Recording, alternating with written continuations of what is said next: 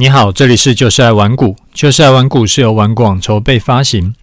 玩广是全台最大的投资教学与资讯平台，成立 Podcast 是为了让更多投资人可以接收到正确的投资观念与技巧，成为市场赢家。我是楚狂人。上一集啊，有聊到我们家哥哥刚上了高中啊，在呃课业上遇到的情况。后来呢，有一些高中老师、补习班老师的听众啊，就留言跟私讯给我。说看是不是有什么可以协助我的地方？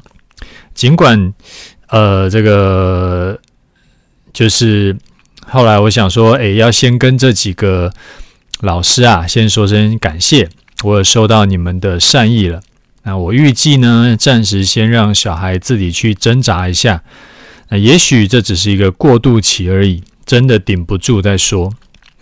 那另外，我也有跟学呃哥哥学校的老师有私底下沟通过，当然是呃很有礼貌的方式去沟通了啊。然后呢，老师呃数学老师呢也有提出一些可能可以有帮助的做法给我，然后答应我说他会尽可能的协助。我觉得这个也是一个很值得跟各位啊，如果你已经是爸爸妈妈的。然后你小朋友有可能在啊、在学校遇到一些情况的这个想要跟你分享的一个是的的地方啦，一个做法啦。如果说你觉得啊，你的就你有发现说你小孩在学校有遇到一些困难，不管是学业上的困难呢，还是其他方面的困难啊，跟老师直接沟通，我觉得都是一个有效的方式。因为我自己目前碰到的老师，百分之一百都是很愿意协助，或者是他可以去调整他的做法。那这个也是我时常跟我两个儿子在说的事情。就这个世界上啊，几乎所有人、所有事都是可以跟他谈的，都是可以协商一下的。即使是一般人觉得最不可能可以讨价还价的，好比说像法官、检察官。其实也都是可以谈的。那如果连法官都是可以协商的，何况是跟老师或者是跟其他人？我的意思是啊，爸爸妈妈可以直接跟老师讨论怎么做是对小孩比较有帮助的。有时候因为小孩还搞不清楚社会到底是怎么样运作，所以很多事情呢，他们就会。不自觉的用二维二元的思维去想去做，就是反正老师说不行的就一定是不行，老师说这个要这样子做的就要一定要这样做，然后他不然的话就是我只能双手一摊就什么都不要做。但他们没有想过，其实老师也是人，也是人类，很多时候啊做的一些决定。也很可能就是拍脑袋拍出来的，就是当场也不知道怎么办，就干脆就这样做吧，就是没有经过一个什么深思熟虑，就知，哎，就是突然一个灵光一闪，就决定这样做了。所以铁定不会是绝对不能调整的，而且就算是极少数真的不能调整的情况，多跟老师直接沟通，跟他联络。其实老师也通常啊会比较呃特别会比较照顾你家小孩，或者是啊、几乎也都会愿意跟家长去讲说有没有什么比较阻力更小的方式去做到。那这个呢，其实就是需要各位家长来做给你家小孩看，要时常去教他们的事情，不然啊，我觉得凭。这个小孩子要凭自己去想到这件事，几乎是不可能的。因为这个也是我这十几年来自己开公司，然后有遇到很多的坏人、很多的烂事啊，也有遇到很多的好人好事。我被社会教育过之后，我才慢慢学到的。总结来说呢，第一是要先谢谢这位啊、呃，就是我的热情的老师们的听众。啊，这个主动提出想要帮忙，我是真的很感谢。第二呢，就是家长啊，主动跟学校老师求助，我目前碰过的多位老师，全部都是善意的回应。第三，提早教小孩社会是怎么运作的，核心观念啊，就是说社会也是由人组成的。那绝大多数三观正常的人呢，他们其实也有自己的家庭要顾，也有自己的需求。如果你跟他释出善意，根据影响力法则，他基于人性就也会想要善意的回报你。大多数人都是不介意在不影响自己利益的前提下去帮助别人的。啊，话说回来啊，其实很多时候老师帮助了你，对他自己也是有好处的。我自己身为一个教过有上万个学生的老师啊，我必须说，看到学生能够成才，其实对老师来说是真的很有成就感。像我的情况是呢，像我呃看到学生因为学了我的课程，然后或者是听了我说的话，然后他从原本是亏损的变成赚钱，甚至很多学生跟我说，他不只是从呃就不只有赚钱而已，他甚至是因此而改善了他们的夫妻关系、亲子关系，等于是改变他们整个人生，那我就会觉得非常就是高兴，就听到这些。呃，学员回应呢，我就会觉得很高兴。那像高中老师能够看到学生的成绩进步，一定也会觉得就是很高兴，因为这等于就是双赢嘛。好，那接下来我们来聊一下投资的事情。上一集节目啊，我说我会定期的去买指数，像是买零零五零、零零六二零八这种 ETF，然后呢，就是。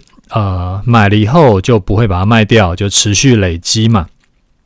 然后后来就有几位粉丝啊，就来问我一些，就是不约而同啦，他们来问我一些就这件事情的相关问题。啊，我想说，诶，呃，可能他们的问题呢，就是有一些听众可能就是没有主动来问，但是可能你也有类似的问题。所以我想说，与其说我就私下回他们，还不如说我就干脆一起整理一下，那我就在这边一起讲。那我想可能也会对你有帮助。好，那一个人呢，是他是来问我说，他说最近台积电跌很惨嘛，也不是最近啊，就跌了一整年了。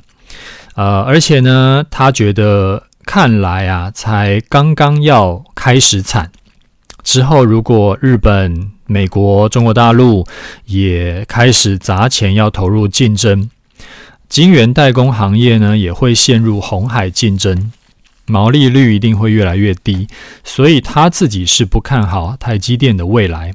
但是因为台积电有占零零五零接近五成的权重，所以买零零五零呢就等于是买台积电，所以他就很犹豫，是说是不是要买零零五零？因为他我看起来他就是一个。这个黑台积电的啊，这个是很多人会有的迷思哈，所以呃，甚至是有这个基金公司刻意去去做那种限制单一个股不能超过多少权重的 ETF，但是我觉得这个是没有意义的事情啦，因为现在台积电就是市值很高嘛，那为什么市值会很高呢？就是因为这家公司它很赚钱。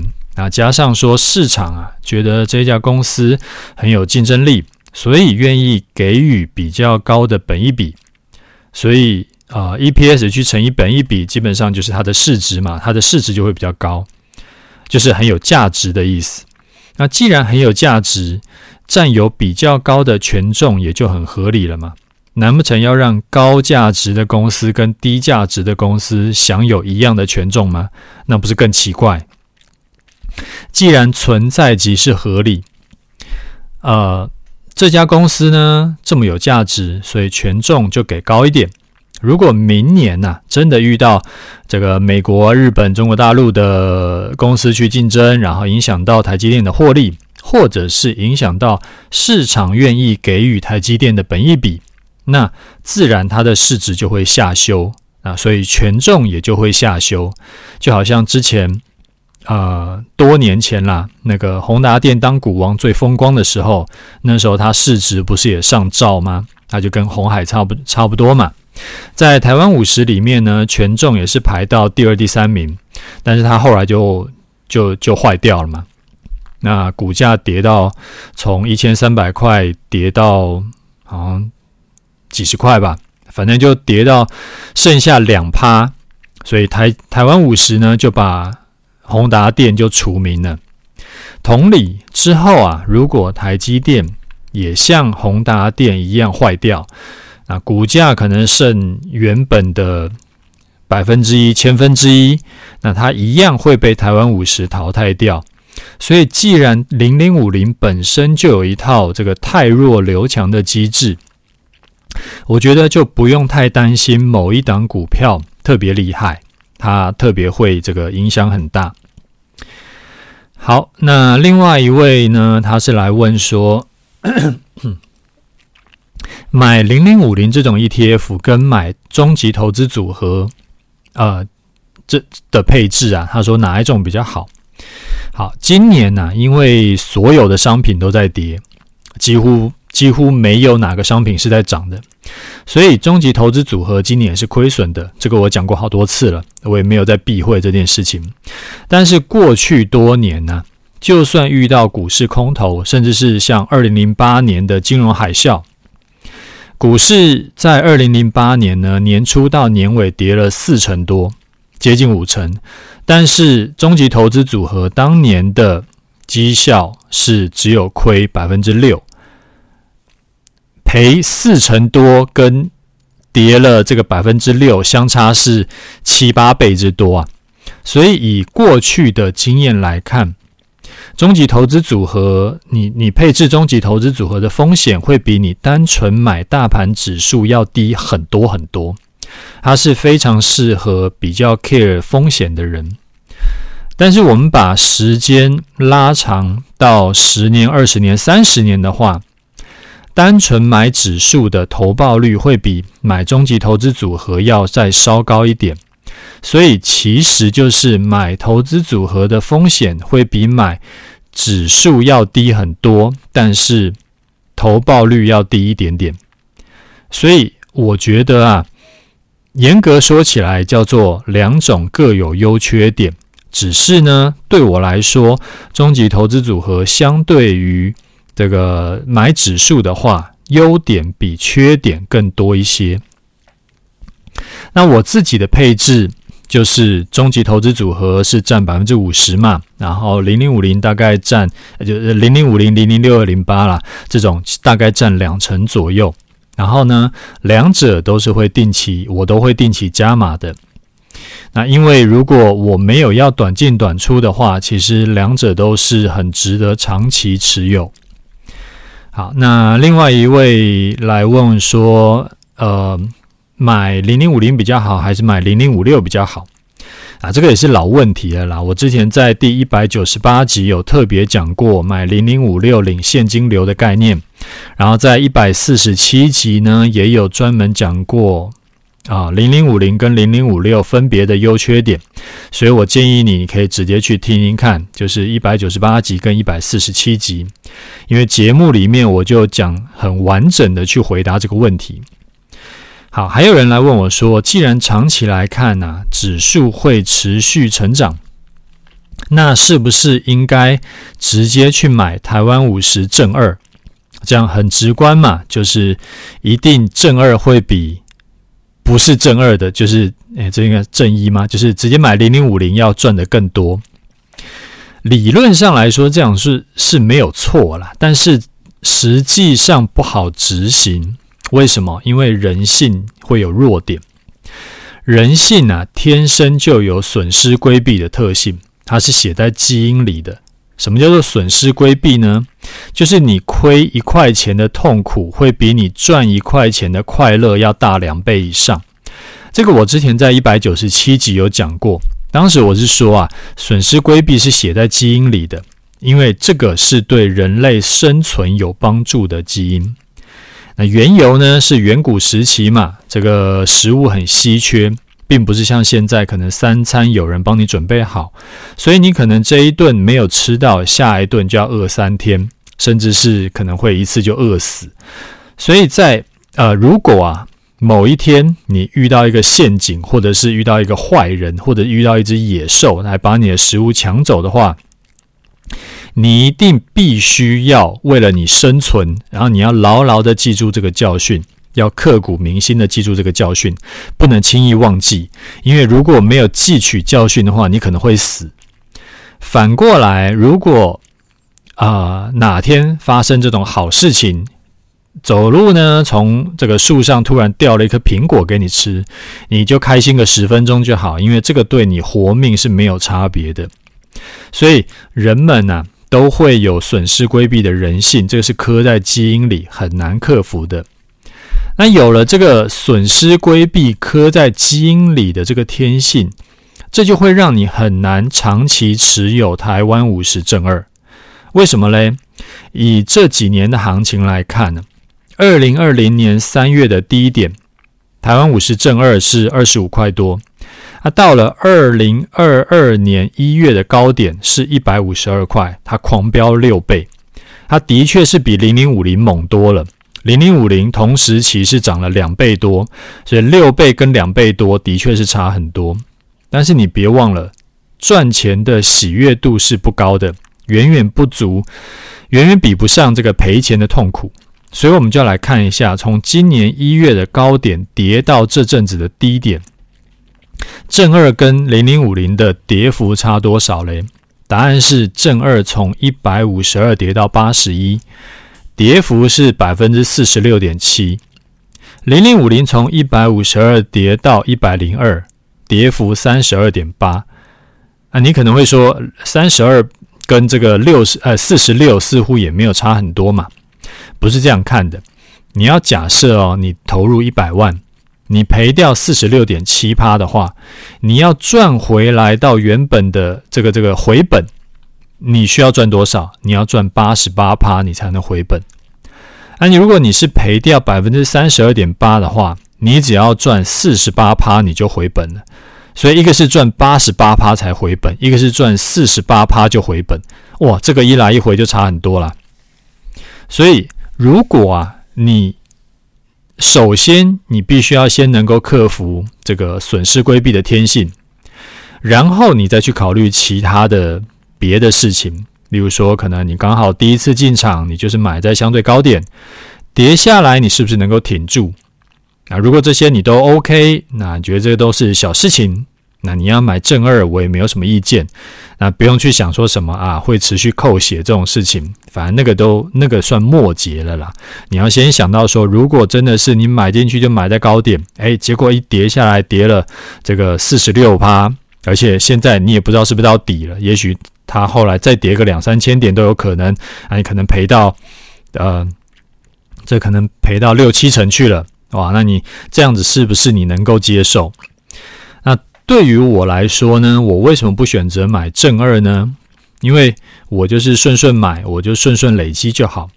我我是已经过了那个追求短线要快速获利的时期了。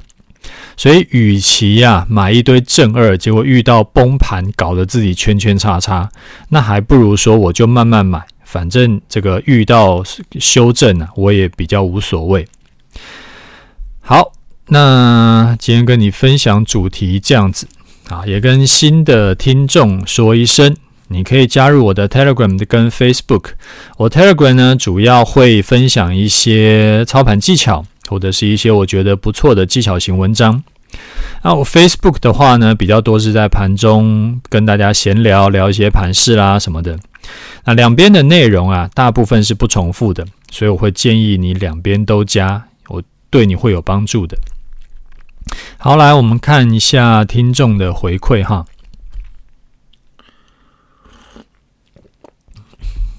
好，第一位听众他说：“楚大您好，五星奉上。”谢谢楚狂人近期 Podcast 中的回复，对于台海危机以及啊、这个投资部位分配的看法很受用。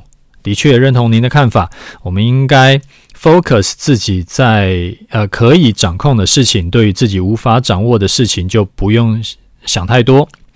啊，你有分享跟母亲一起吃饭的心情，你母亲很开心，这段心得自己也很有感受。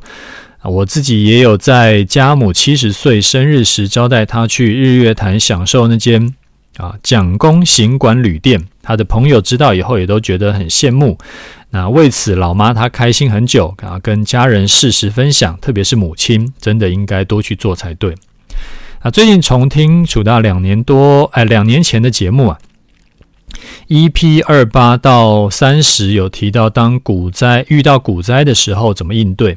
那个时候是二零二一年初，二零二零年三月到二零二一年，多数台股投资人呢是经历了一段这个丰收的投资生涯，但是到了二零二二年，一切都改变了啊！下个月呢就是十月了。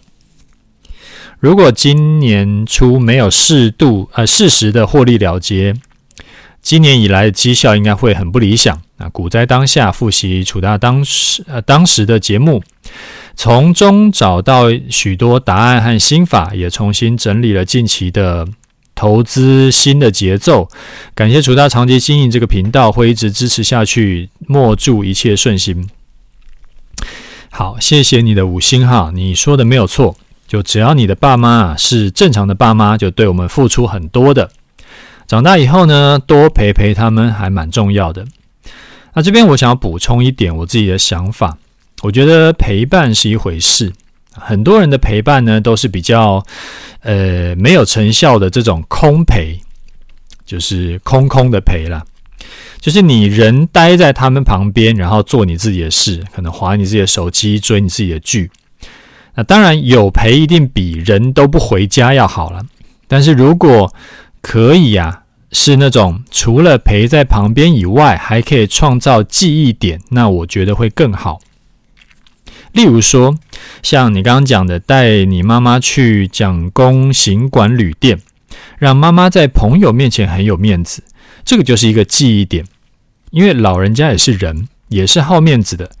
我儿子女儿花大钱带我去一个很厉害的地方，那就是在帮我做面子，有特别爽。就是那种要能够让他在所有的长辈群组秀一波的，那，这种成效就会特别好。他可能过几年都还一直在讲这件事情。啊，像我妈最近，呃，她应该算什么？有有点算想通了啦。她终于愿意说去健身房运动。我就跟她讲啊，你就到健身房去，你就找教练带你练，然后我来付教练跟健身房的费用。那这样做呢，有方方面面的好处。第一个，我妈可以不用因为费用的考量，那最后就决定不去运动，就是反正这个东西我来扛。好，第二个，相较于有氧运动啊，其实老人家更需要肌力训练。就做重训，因为绝大多数的老人家都有肌少症的问题，就是他的肌肉都会萎缩。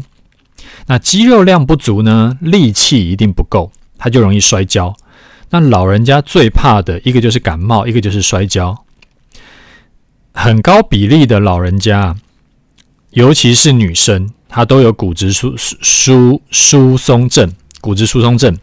所以呢，她只要一摔，很可能骨头就摔断了，甚至最惨的就是那种把髋部摔裂的，然后他就坐轮椅，因为摔裂他也很难恢复嘛，所以他就只能坐轮椅。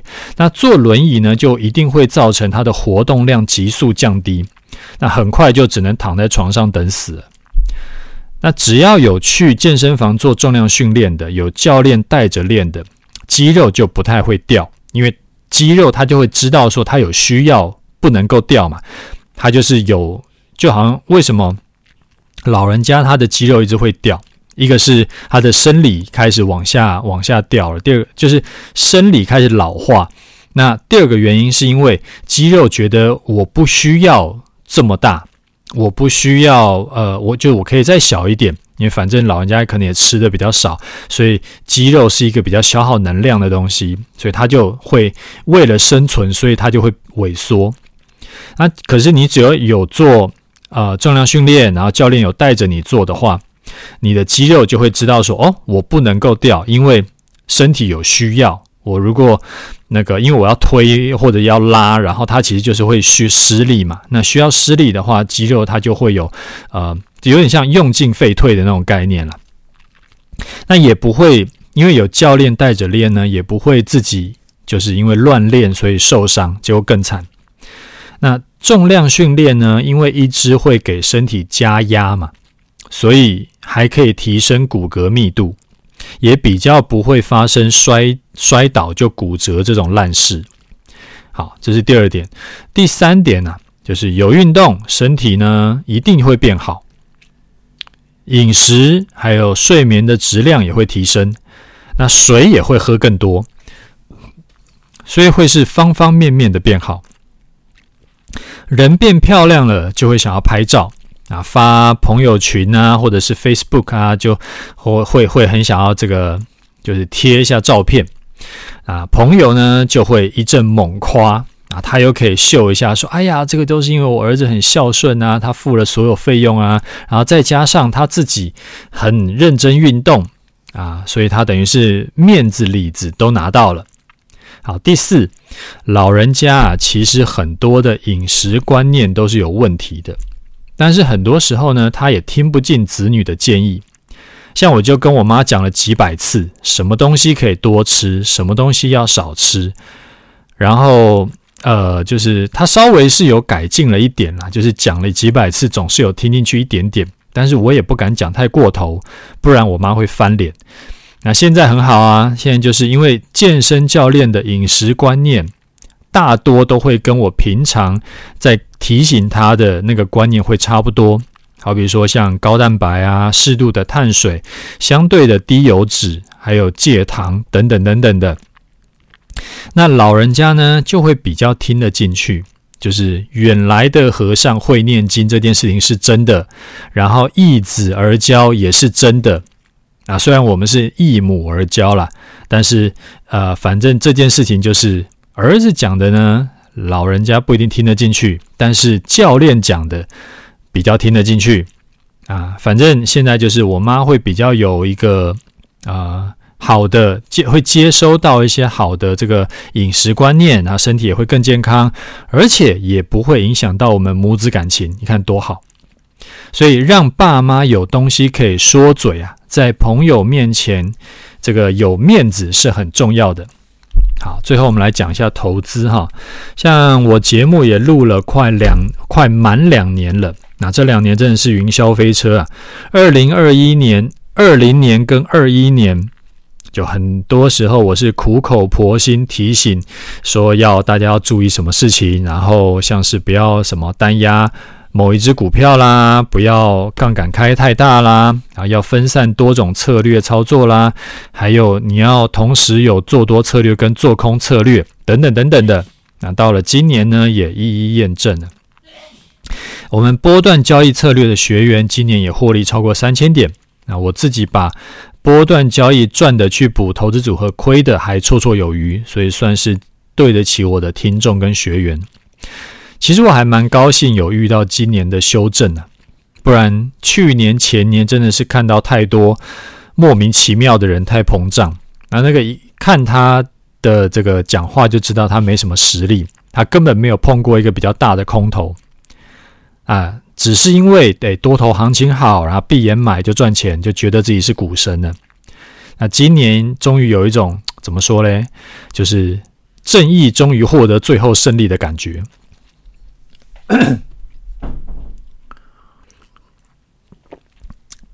好，那下一位听众，他说：“楚丹你好，先奉上五星。之前听您说啊啊，今年的节目的。”听众有变少，我想应该是因为行情影响。看到每天成交量只剩下一千多亿，跟之前的六七千亿比起来差太多。啊、呃，我想可能散户大多死光了，钱都赔光，应该很多人就会连听到投资相关的事情都不想听。路上听到有人讲股票，可能当场就尖叫。所以。哎，不是您的节目的问题，我还是每周都会守着听，到目前为止也从头听过不止一次了。我之前也有在听其他的 Podcast 节目，后来发现啊，投资的节目大概分成几种，一种是走教主路线的，永远都是事后诸葛亮，反正某一档股票跌了，他就会说他早就卖掉了；某一档股票涨了，他一定早就有买，但。跟您都事前说是会怎么做完全不一样，他永远都是事后才说。啊，一开始听呢会觉得哇，这人怎么那么神啊？听久了就觉得恶心。啊，另外一种人，呃，另外一种节目呢是讲新闻的，反正记者出身的主持人嘛，啊，就讲新闻啊，也没有什么实力不实力的。那还有一种呢，就是一直吹嘘说自己过去有多厉害，但是现在怎么做、怎么看就从来不讲，他永远都在讲一些永远，哎哎，永远都在讲一些永远不会错的心态面的东西，像是要停损，这不是废话吗？那最后一种呢，就是直接说他今年爆掉。赔了四成以上，这种听起来相对舒服一点，起码不是一支骗，只是感觉实力可能不是很好。那遇到空头就赔四五成，那资产到底要怎么累积？我还是最喜欢您的节目。第一，您的操作都是提前讲，有加入课程或者是长期听节目的人都会知道，您是用呃一直都是用同一套的策略来判判断，没有什么事后诸葛亮这种事。好，第二，您的节目的价值在，哎，在不是只讲新闻，甚至是没在讲新闻，都是您实际操作的经验谈。就像您之前说过，这都是 Google 不到的。好，第三，您这两三年的绩操作绩效真的是很厉害，无论前两年的多头还是今年的空头，都能够大赚小赔。您愿意来教我们投资，我是完全心服口服。那我偷偷猜您的。听众变少啊，可能是因为您之前，哎，您今年这种行情还能够赚三千点以上，听众觉得距跟您距离太遥远了，所以就想说去找一些比较平凡的，今年也赔很惨的节目听一听就好吧。我也不知道，乱猜的。呃，最后希望楚大能够坚持录下去，起码再录个几年，希望啦。祝福楚大全家一切都，哎，全家都一切顺利，身体健康，好人一生平安。好，谢谢你的五星哈，我觉得你把我讲得太好了，我不敢当。那我是不知道你讲的那几个投资 podcast 节目是谁啦。我觉得这种事情是这样，如果你觉得这些人的呃，好比说人品啦，或者是操盘的实力有问题，你就真的是不需要浪费你的时间去听，因为呃，去听这种节目啊，不只是浪费时间而已。比较可怕的是，你有可能被这些人影响到，然后你被教了一些其实是不正确的投资观念或技巧。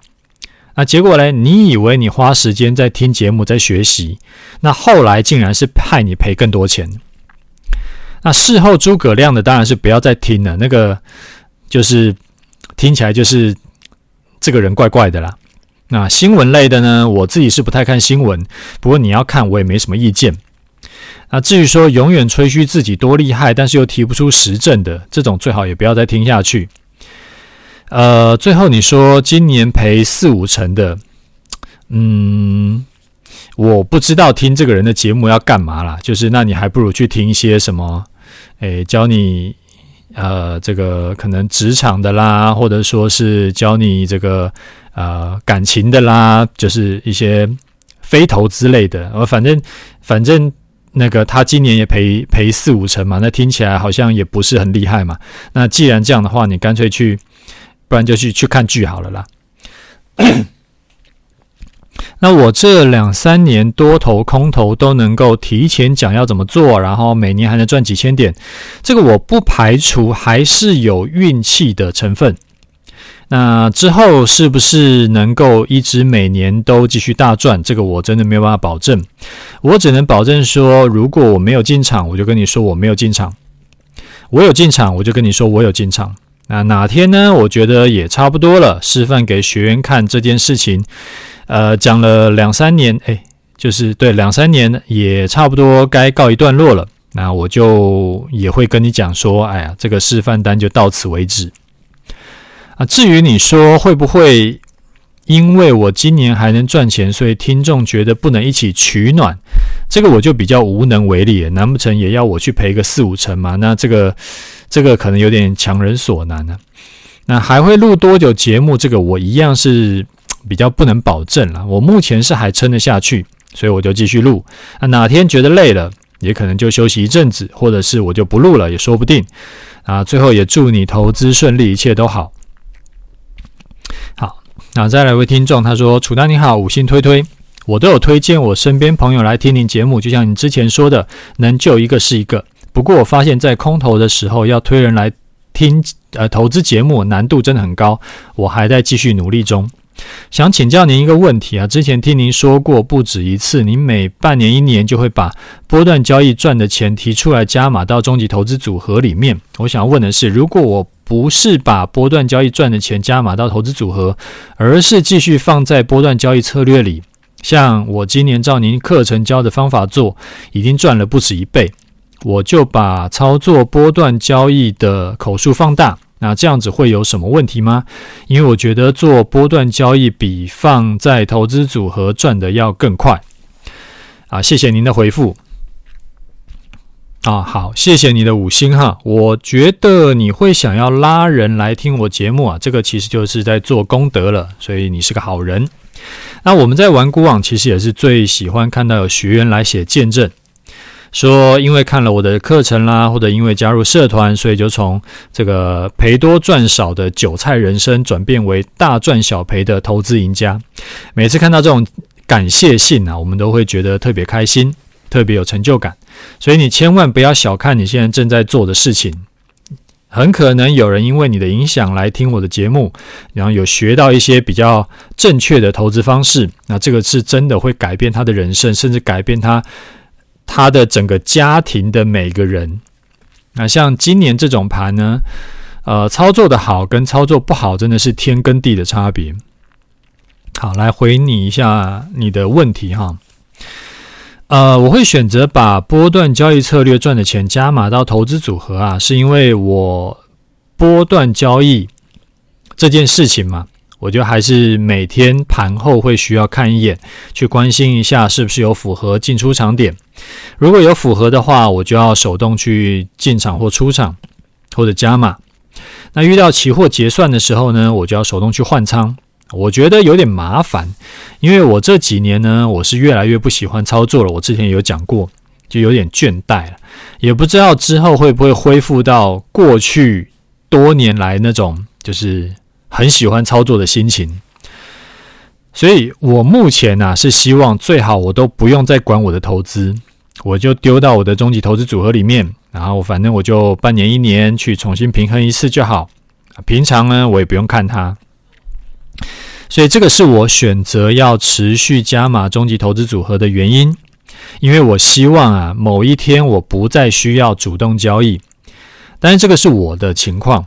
因为我做了二十几年嘛，我经历了很多次的多空循环，所以我有点厌烦了。但你不一定也跟我有一样的情况，所以我的方式呢不一定适合你。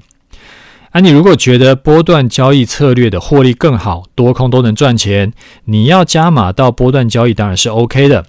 不过记得加码是有方法的，不是乱加一通。因为那很可能乱加一通，很可能会害你这个反而加速赔钱啊！我自己在用的加码方法跟要注意的事情，刚好我上个礼拜有在有新增了加码策略到波段交易课程里面，你再去看一下就好。好，那诶，这个 Q&A 到这边啊，如果说你有什么想要听的主题，或者是你有什么问题呢，你都可以私讯或者留言给我，我会尽量回答你。好，最后来聊一下盘势。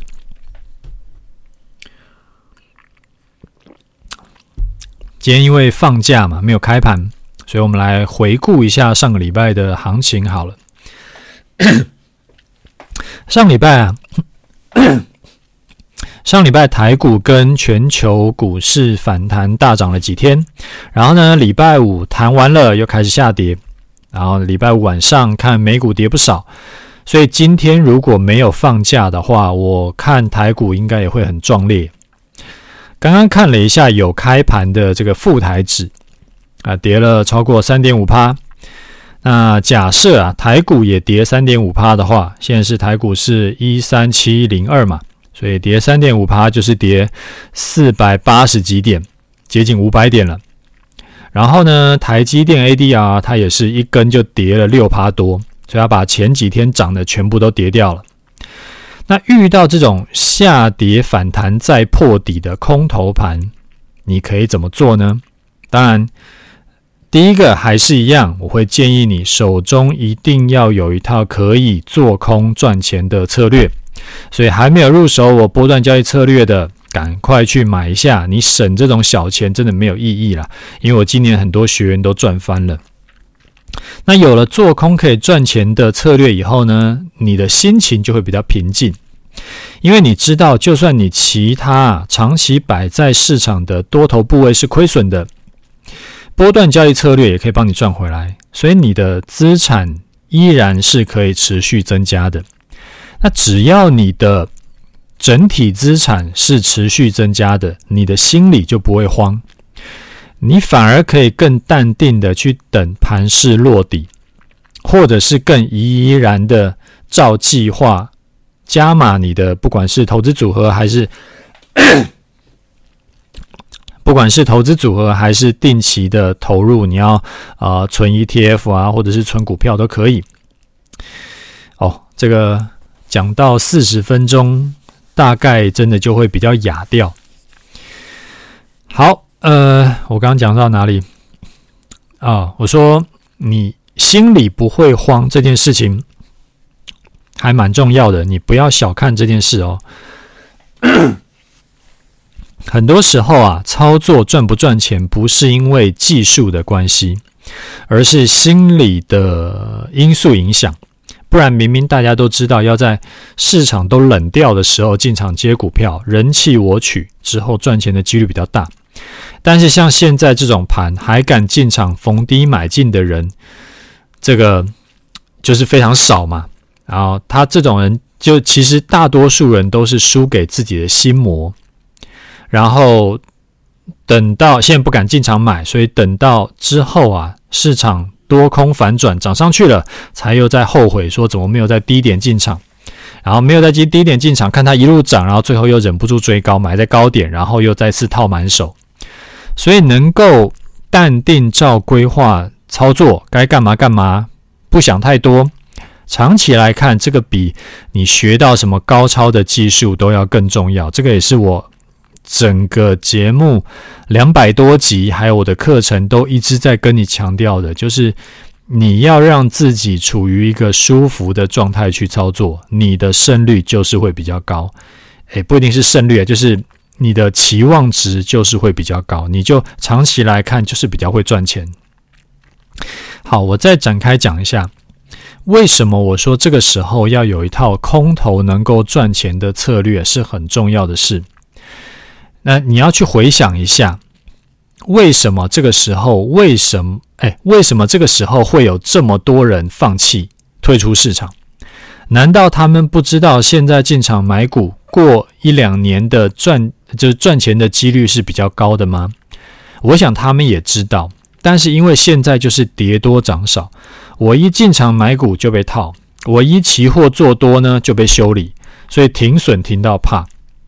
那想说，既然呐、市场还在跌，我与其照规划进场就被套，不如我就再等等，我等到止跌再进场。